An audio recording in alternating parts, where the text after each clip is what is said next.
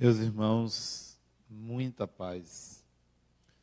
A maioria de nós adentra o Espiritismo por alguma razão lógica, ou talvez por presenciar algum fenômeno, outros por curiosidade, alguns outros ainda por sentir sensações por perceber espíritos ou por ter tido algum problema físico ou emocional, de tal maneira que nós iniciamos como crentes, buscando conhecer e solidificar, a partir da crença, a ideia, os conceitos trazidos pelo Espiritismo tornamos-nos crentes, passamos a acreditar na existência dos espíritos,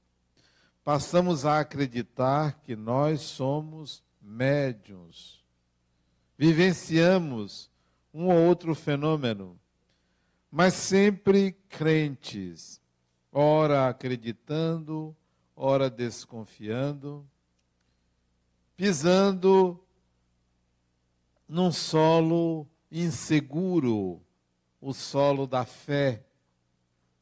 Se algo de ruim nos acontece, questionamos a divindade que acreditamos existir, por que aquilo? Por que estaríamos passando por aquele problema? E se nos trouxer sofrimento, se a dor for muito grande, podemos passar a descrer. Ficamos da crença à descrença, navegando em incertezas. Por isso que a crença é perigosa, é inicial, mas a permanência nela é perigosa, porque ela não nos traz segurança. Como sair da crença para a consciência? Porque se você é consciente, você não tem dúvida. Não é uma crença. Se você é consciente de que esta parede existe, você não precisa dizer eu acredito, porque você não vai desacreditar. Ela existe de fato para você. Como é que você sai da crença para a consciência? É necessário é muito necessário. A permanência é estagnação. Milhões de criaturas permanecem na crença. Dizem que acreditam em Deus, mas não vivem em Deus. Dizem que acreditam nos espíritos, mas não têm consciência de que é um espírito é uma mudança significativa que não tem retorno. Quem tem consciência não deixará de ter jamais, porque aquilo passou algo a ser algo constituinte da base do pensar daquela pessoa. Impossível descrer nesse sentido da consciência. Então, precisamos sair da crença para a consciência. Quais são os perigos da crença? A crença foi forjada em nós culturalmente, colocando você, o indivíduo, o ser humano, o espírito, numa situação de inferiorização, de inferioridade tudo é maior do que o humano. O humano é pequeno, o humano é pecador, o humano erra, o humano é responsável pelo mal, o humano é animal. A cultura da crença nos colocou num patamar em que é difícil sair para a consciência Porque vem o medo, vem o receio da punição divina. Vem o receio de estar indo contra o divino. Vem o receio de ser herege, de ser ateu, de ser inferior, mais ainda. Porque aquele que tem a coragem de dizer não creio, ele é discriminado. Fulano não crê em Deus, é discriminado, sem entender que há um novo ou uma diferente forma de pensar. Falta respeito ao que não crê. Há um direito de não se crer. Essa passagem da crença para a consciência é a ascensão de um degrau evolutivo. Fomos criados para nos tornarmos sempre discípulos, alunos, inferiores, pecadores, incapazes de fazer algo além daquilo que foi ensinado. Vivemos em prisões, mas ainda, se você acredita que existem espíritos, você vai estar sempre precisando atualizar sua crença, ou lendo, ou assistindo a palestras, ou frequentando uma instituição que fala disso, ou vivenciando a mediunidade, porque você acredita. Mas se você passar 10 anos fora do sistema alimentador da sua crença, você se desliga. Você começa a pensar: bom, será? Será que existe mesmo? Porque você saiu do contato. Você saiu do domínio, da dimensão que alimentava a sua crença.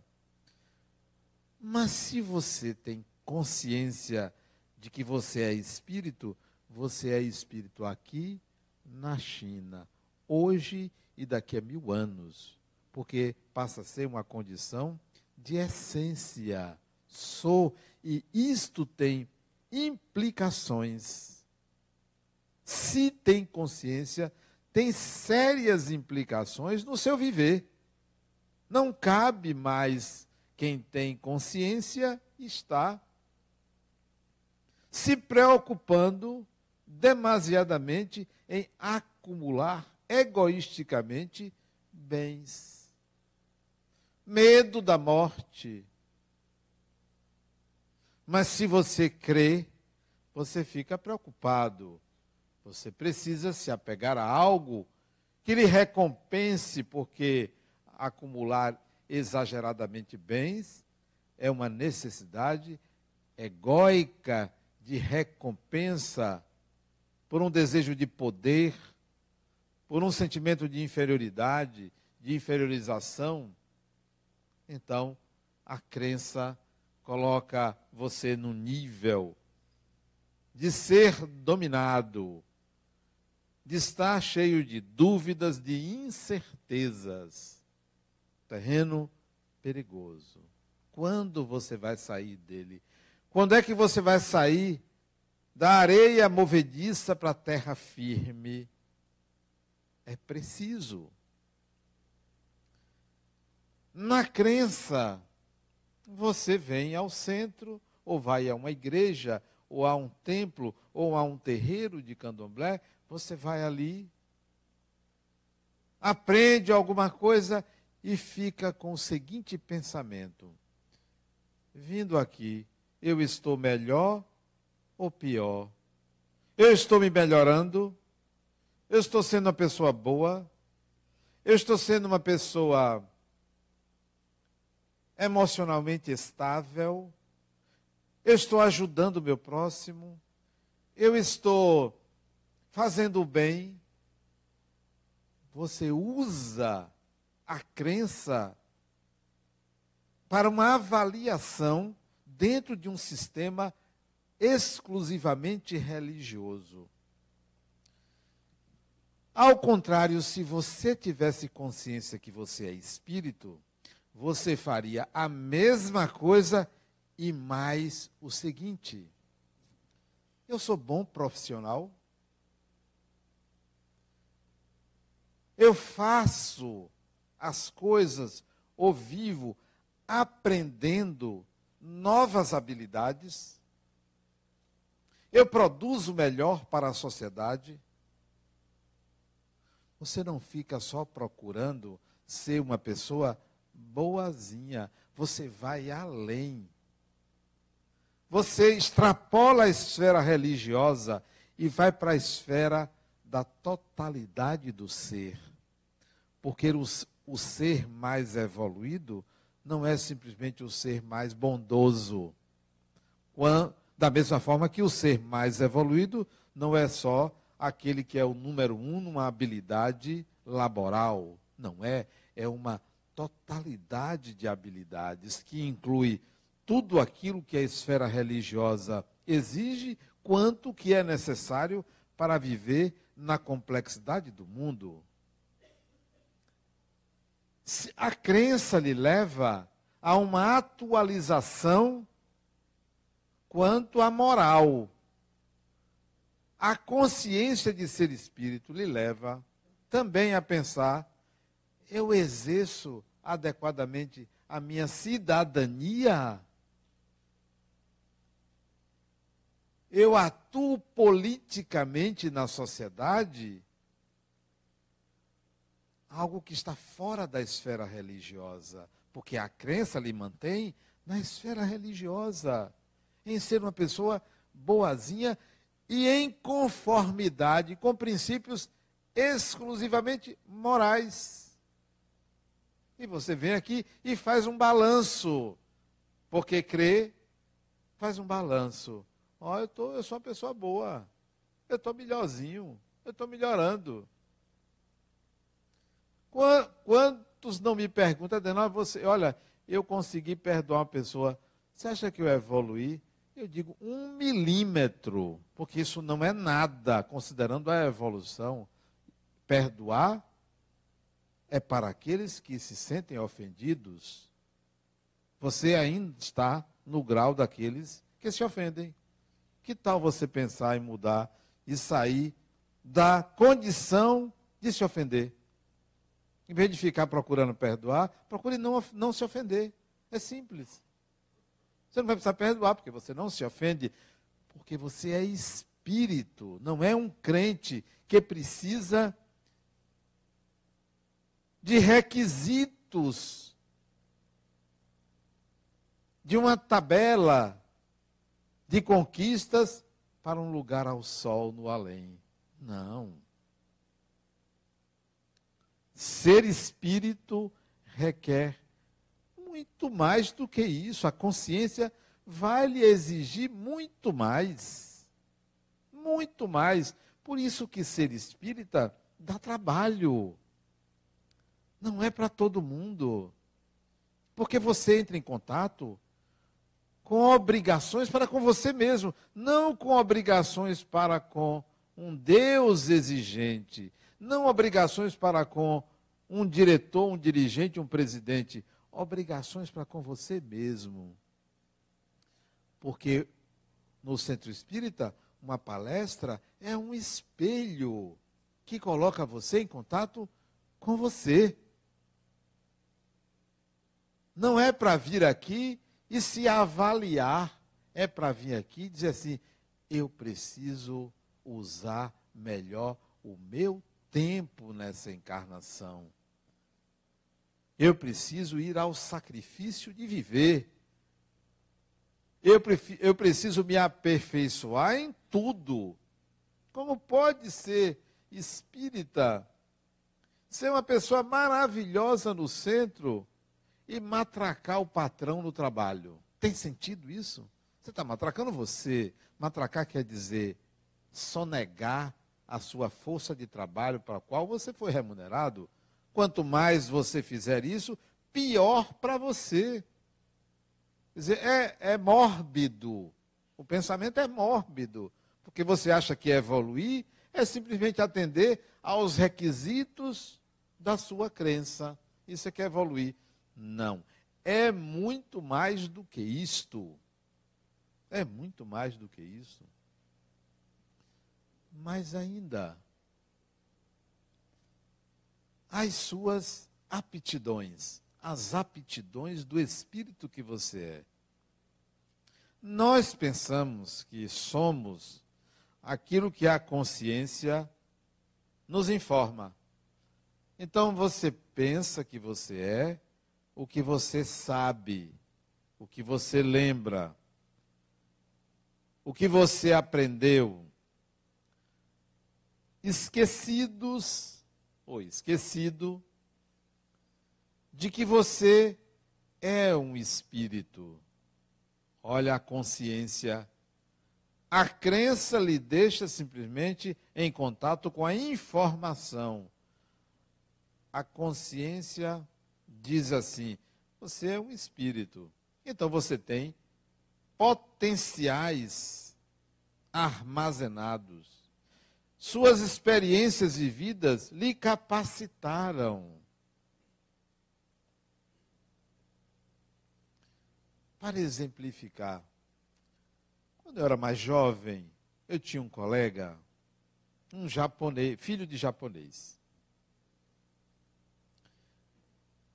Eu morava em São Paulo, numa, vivia internado numa escola militar, tinha 18 anos. E nós ficávamos nos desafiando uns aos outros a nossa inteligência. Desafiamos. E existia um desafio que ninguém acertava. Ninguém acertava. Um desafio matemático. Era a multiplicação de números terminados em 5. Como fazer a multiplicação de um número grande multiplicado por outro grande, ambos terminados em 5. E foi dado esse problema para um grupo de 10, 15 alunos e o filho do japonês fez isso em 20 minutos. Ele desenvolveu uma fórmula de qualquer pessoa multiplicar. Até hoje eu sei fazer isso, graças àqueles desafios. Pois bem, dado um segundo problema, matemática era uma coisa fácil para a gente, porque todo mundo gostava de matemática, a gente se esforçava em cada vez mais aprender matemática, que para mim é a disciplina mais fácil que existe. Torna-se difícil porque ela é muito subjetiva. Pois bem, foi dado um outro problema para ele, que também ninguém tinha resolvido. Ele olhou, não tocou no problema, era um problema de pauzinhos, dez pauzinhos, de fazer uma conta como se faz no Soroban, que é um equipamento ou uma máquina chinesa de multiplicar, de somar, uma máquina matemática. E ele fez sem tocar. Em segundos, ele fez sem tocar. A gente perguntou. Se eu não me engano, o nome dele era Kenio. Ele ainda está encarnado, de vez em quando eu o vejo na internet. Como é que você sabe isso? Ele disse, eu não sei. Eu só sei que sei na hora que eu me empenho em resolver, aí eu sei que sei. Mas eu nunca fiz isso. Esse eu nunca fiz isso é o espírito se desafiando a fazer uma coisa que nunca fez. A experiência de lidar com ele me fez me desafiar quando eu dirigi o primeiro carro. Isso lá atrás. Eu tinha 15 anos eu via os motoristas de ônibus dirigir, que eu sei fazer isso. E eu tinha um cunhado, namorado de minha irmã, queria me agradar, me perguntou: Você sabe dirigir? Eu digo: Eu sei. Nunca tinha pego num carro. Eu saí ali pelas sete portas, como se fosse uma prancha de surf, navegando naquele carro. foi um desastre. Não matei ninguém, nem bateu o carro. Mas eu consegui, depois de uns 200 metros, acertar aquele negócio. Desafie. Não diga você que não sabe. Você pode até dizer aos outros, eu não sei. Mas desafie você. É capaz de você saber. É capaz de você conseguir. Pode até não conseguir de primeira, mas desafie. Porque há potenciais profundos em você. Vamos admitir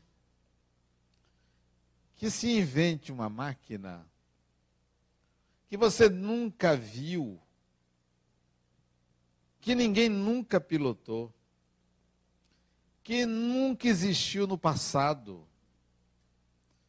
Será que você conseguiria pilotar? Não subestime não é você, não. Não subestime o que Deus colocou em você.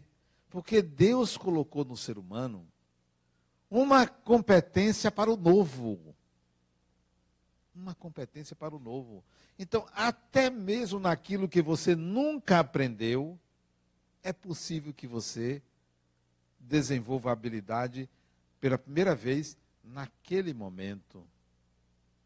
Não se subestime, nem subestime a divindade.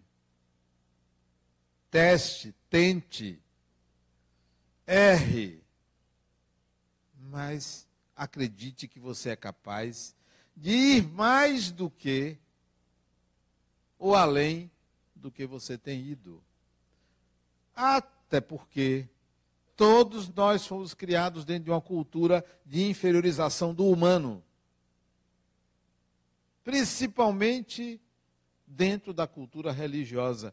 E é muito raro você encontrar um ser humano que não tenha sido, em alguma encarnação, educado dentro de uma cultura religiosa, que submete o humano a um divino.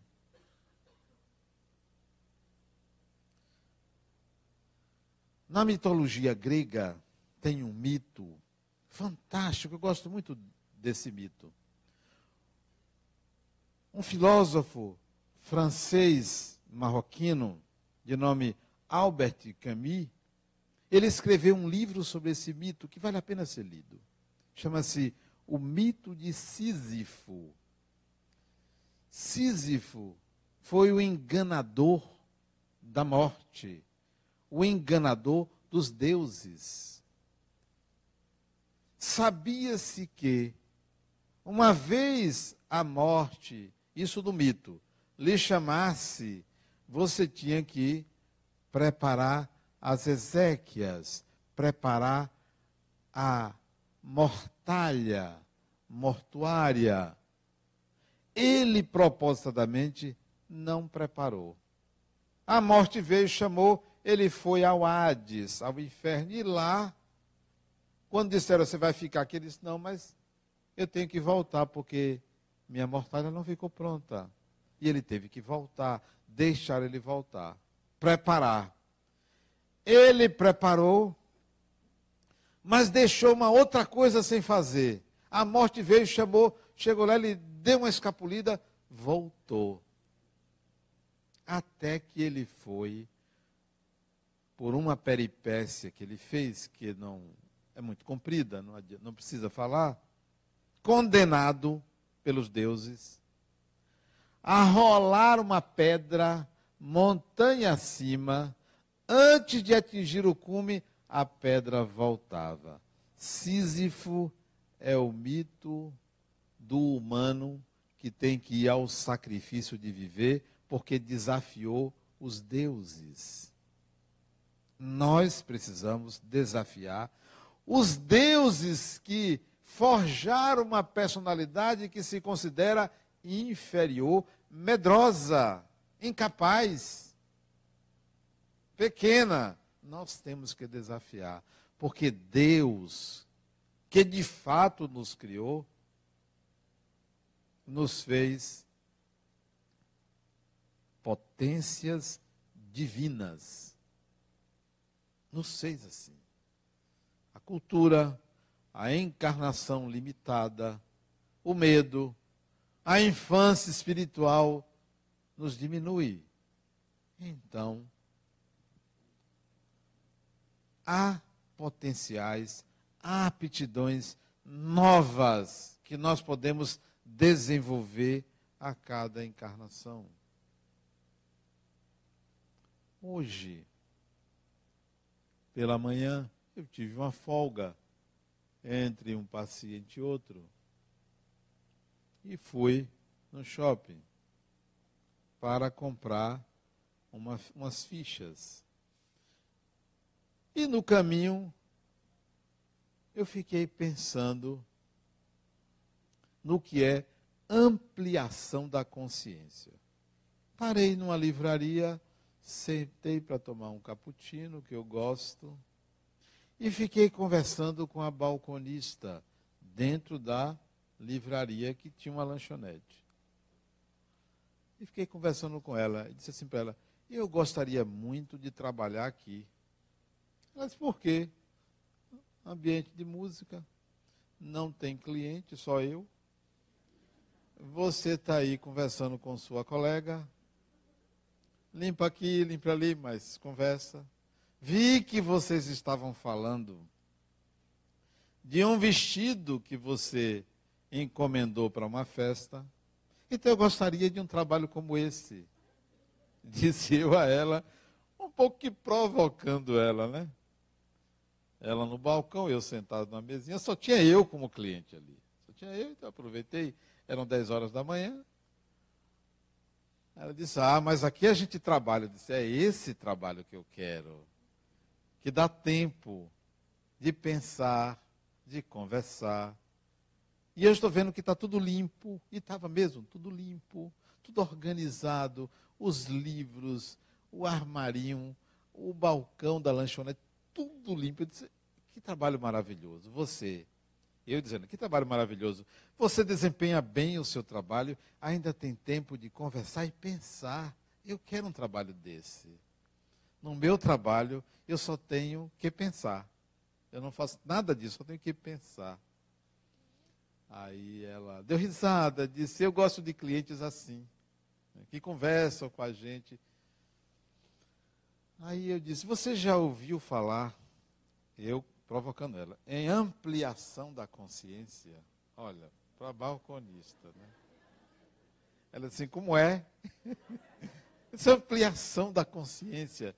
Você aproveitar que você está aqui sem fazer nada, você fica pensando em outros lugares pessoas fazendo outras coisas.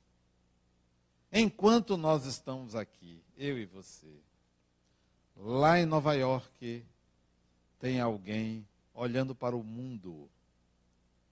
Enquanto nós estamos aqui, tem alguém lá no Japão utilizando uma avançada tecnologia. Enquanto nós estamos aqui, lá no Texas, num rancho, numa fazenda, tem alguém otimizando o uso de ração animal. E comecei a dar exemplos do que poderia estar acontecendo no mundo enquanto nós estávamos ali batendo papo, conversando. Ele disse: Isto é ampliação da consciência. Você saber que você tem limites, mas que o mundo está muito mais adiante do que você. Há muito mais coisas para saber, para buscar, para conhecer. Isto é ampliação da consciência. E ela, não sei se ela fez desentendida, porque ela parecia uma pessoa sábia, né? Parecia alguém porque ela ficava calada. Às vezes você ficar calado é sabedoria, né?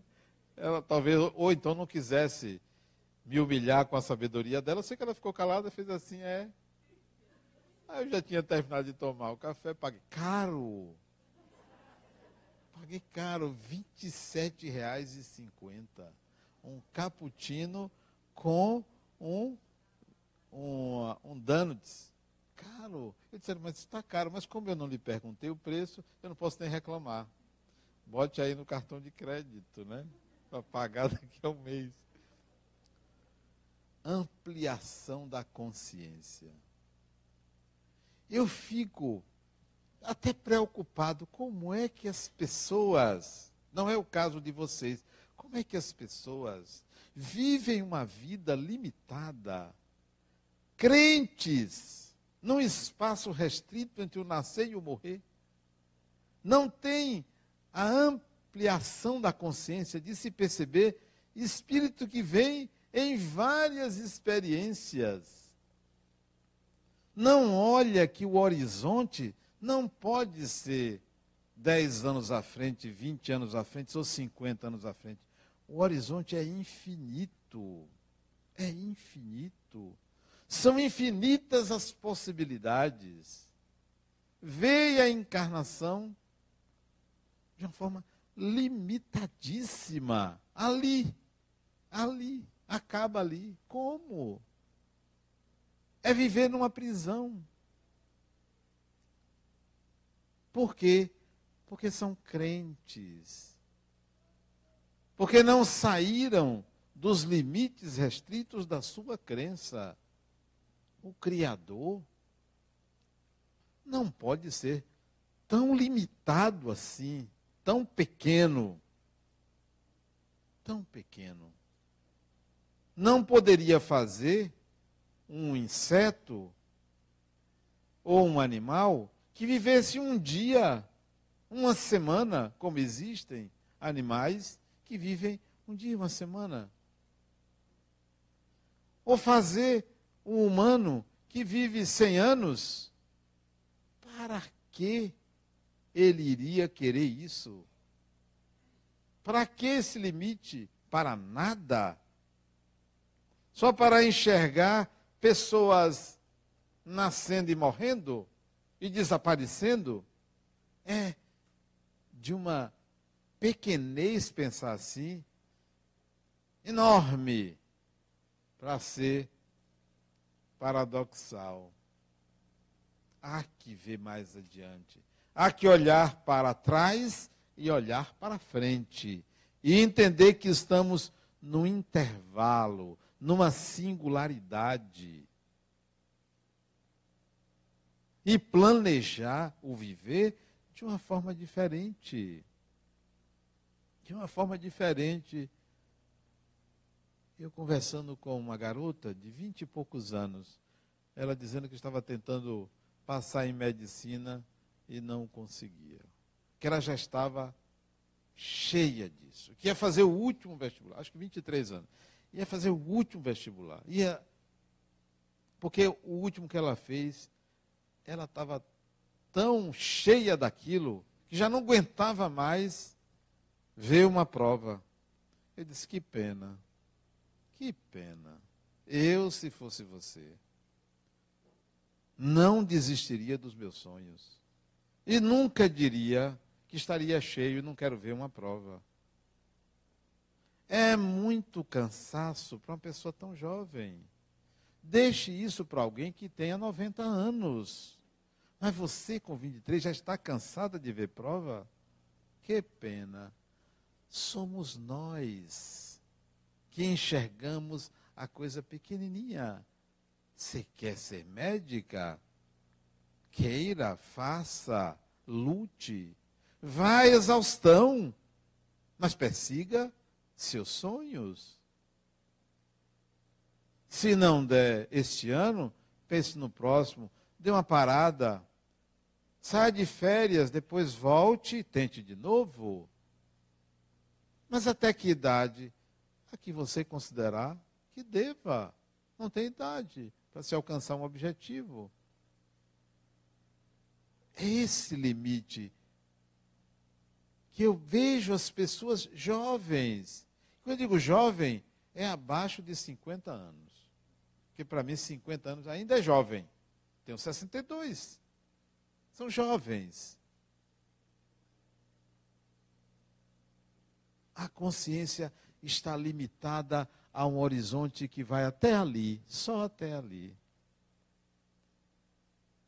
Eu cheguei em casa, meio-dia, e estava a secretária lá, pessoa fantástica.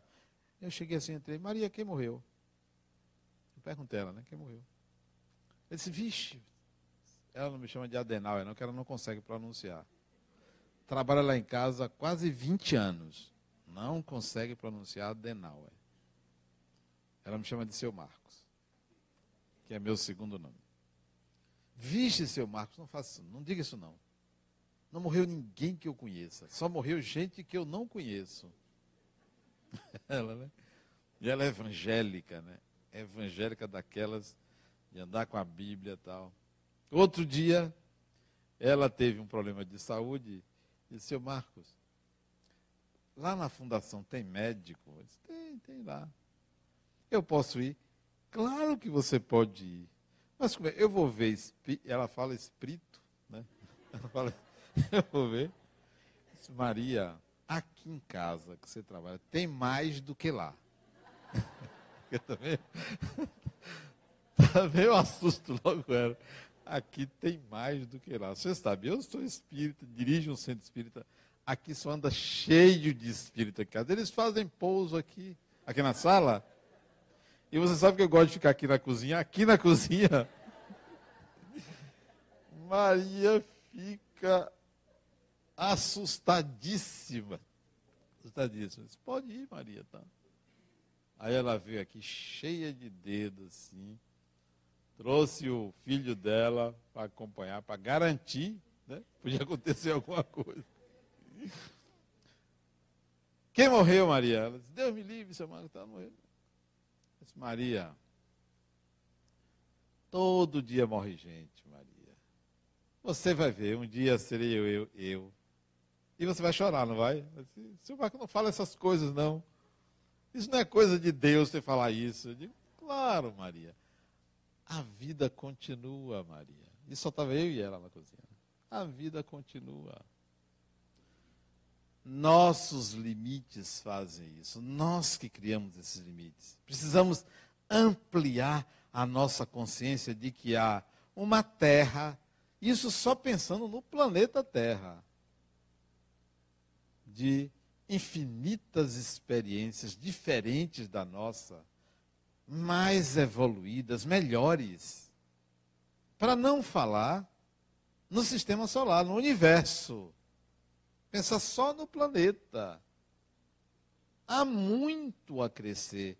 Então, os nossos horizontes têm que ser mais largos. A nossa consciência tem que ir adiante. Como vou me sentir infeliz. A infelicidade é uma limitação da consciência.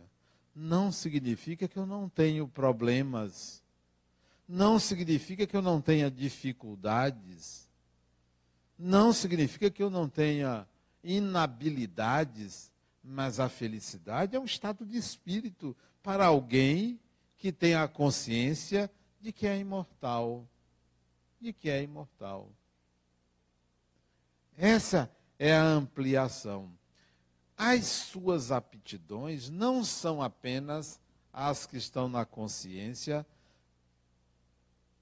Você vai somar a essas que você tem consciência as aptidões de vidas passadas e vai somar as duas novas aptidões que são inerentes ao fato de você ter sido criado por Deus ou criada por Deus. Muitas habilidades, mesmo que você não tenha sequer o segundo grau ou o primeiro grau, porque as habilidades não são apenas capacidades intelectuais, não são apenas capacidades cognitivas, não são apenas capacidades referendadas pela sociedade, não são apenas valores morais. Há muitas habilidades que nós desconhecemos, não nos lembramos e temos. Vamos usá-las. Vamos colocá-las a serviço da vida, a serviço de nós mesmos. Isso vai fazer com, a, com que nós nos enxerguemos iguais. A igualdade é a capacidade de adquirirmos habilidades. A igualdade não é na individualidade. A igualdade é nas possibilidades. Somos diferentes, mas somos iguais nas possibilidades. Então, eu vou investir nisso. Invista nisso.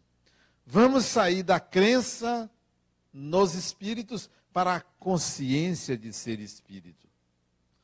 Vamos sair do medo de existir para nos tornarmos proprietários da própria existência. Ela é minha.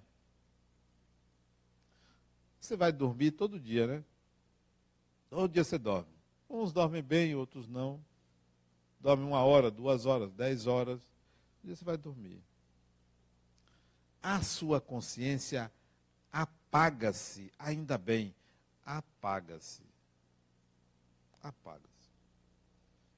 A insônia quando não é de origem orgânica, é um complexo psicológico que assume a consciência e não lhe permite dormir.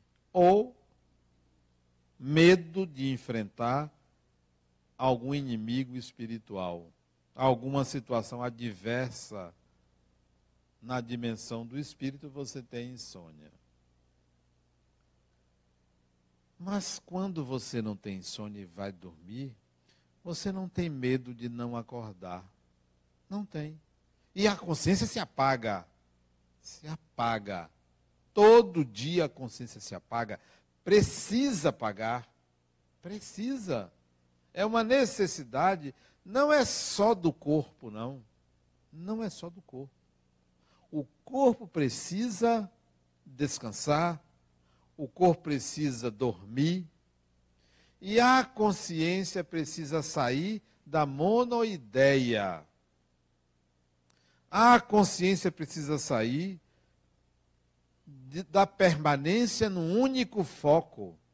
Se a nossa consciência não tivesse uma trégua, a gente não conseguiria parar de pensar em determinadas experiências, em determinados temas. Ela apaga para que você se liberte da monoideia e possa pensar em outras coisas, até pensar na mesma coisa de forma diferente.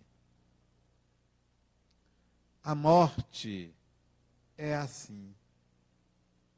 É a consciência que se apaga momentaneamente, como no sono, e você acorda, acorda e pergunta onde é que eu estou, o que é que aconteceu.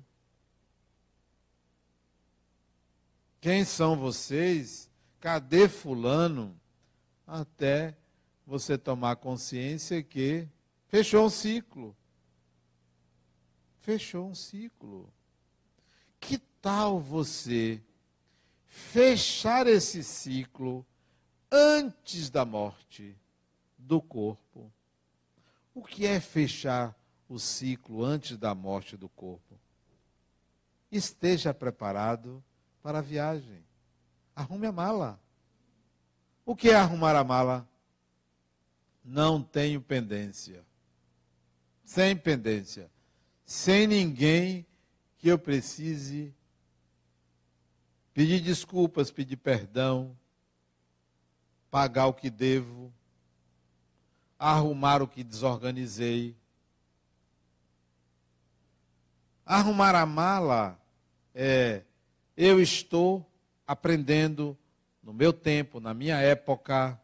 Arrumar a mala é eu, eu exerço minha cidadania, eu compareço, eu emito opiniões, eu dou minha contribuição à sociedade, eu não parei de aprender, eu sou bom empregado, eu sou bom patrão, eu, eu dou o meu melhor. Isso é estar de mala pronta. Se desencarnar agora, tá bom. Se desencarnar daqui a 10 anos, tá bom também. Não quero nem agora nem daqui a 10 anos. Eu quero que aconteça quando tiver que acontecer. Não importa quando vai ser. Nem mais, nem menos é estar de mala pronta. Na quinta-feira passada eu disse, para mim o único problema da morte chama-se saudade. Saudade. E para arrumar a mala da saudade, o que é que eu faço e que acho que vocês devem fazer. Chame seus familiares, marido, mulher, pai, mãe, filho, filha, neto, sobrinho, sobrinha, tia, tio, avô, avó. Quem tiver encarnado, chame e divirta-se com eles. Se aproxime deles para a diversão do viver, para o prazer de viver na companhia deles. Prazer de viver. Essa é a diversão, o prazer de viver. Como é bom viver ao lado de tal pessoa, por mais ruim que ela seja. Estou ali fazendo minha parte, tentando estabelecer um diálogo, mas a pessoa parece que não quer. Problema dela ou dele, porque eu vou fazer a minha parte para diminuir a saudade. Porque tem gente que desencarna e vai ter saudade até das brigas. Até das brigas. Então, o único problema é a saudade. Resolva vivendo intensamente, prazerosamente ao lado das pessoas, do colega difícil, do irmão problema, do filho inconsequente, ou de quem quer que seja. Viver intensamente, não se comprometendo, ferindo a ninguém. Não perdendo tempo na ignorância, usando o seu tempo para aprender. Eu pergunto a vocês, o que que vocês fazem de sete da manhã até meia-noite, supondo que você dorme sete horas por dia? E se dorme oito horas, o que que vocês fazem de sete da manhã a onze da noite? Fazem o quê? Como é que usa esse tempo? Espero que seja para sair da ignorância natural que nós temos, para estar pronto para qualquer encarnação, para que a consciência esteja lá adiante, enquanto alguns que não saíram da crença, a consciência está ali, a um palmo do nariz. As aptidões do espírito são infinitas. Teste-se arrisque-se. Se estiver diante de um despenhadeiro, pule. Você vai descobrir que você voa pelas suas aptidões. Muita paz.